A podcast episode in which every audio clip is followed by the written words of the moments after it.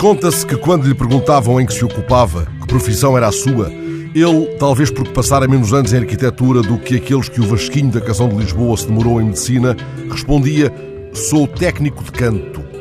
Tenor de voz amadurecida desde muito cedo nos coros da Ópera Nacional, brilhou nos quatro cantos do mundo, nas sete partidas. Podeis abrir o mapa. Anos 40 no Brasil, êxito absoluto no Teatro Colón, em Buenos Aires, aclamado no México, talvez ainda maior sucesso no Egito, onde foi, aliás, cantor privativo do rei Farouk, nome maior de vários cartazes de ópera em Paris, onde De Gaulle o aplaudiu. A voz dele abraçou a da Piaf e a da Amália, com quem contracenou na Rosa Cantadeira. Um dia, o grande Agostinho Lara fez para ele uma canção, chamava-se Granada. Ele deu-lhe a chama imensa que tinha na alma e na voz, mas por não lhe ter sabido acautelar os direitos, passou a canção à história associada a Mário Lança.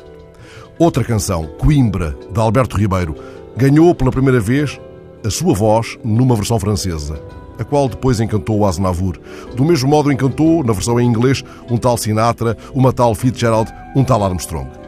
Tanto mundo percorrido, tantos aplausos nas sete partidas conquistados, dispensou os apelidos arrevesados herdados de marqueses espanhóis pela parte de um avô, porque, como disse cantando, não sabia o que tinha em Moura, era um modo de dizer, é claro, um encantamento cantado.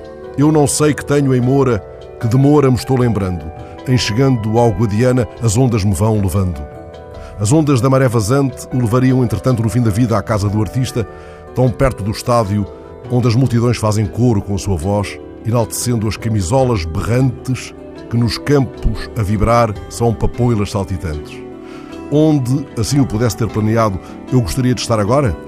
Em Santo Agostinho, perto de Moura, onde ele, o grande Luís Pissarra, nasceu faz hoje 100 anos, colhendo dos mais antigos histórias perdidas do tenor, como se elas escorressem do tesouro do velho lagar de varas de fojo ou estivessem sendo defendidas pela antiquíssima alvenaria da atalaia da cabeça magra.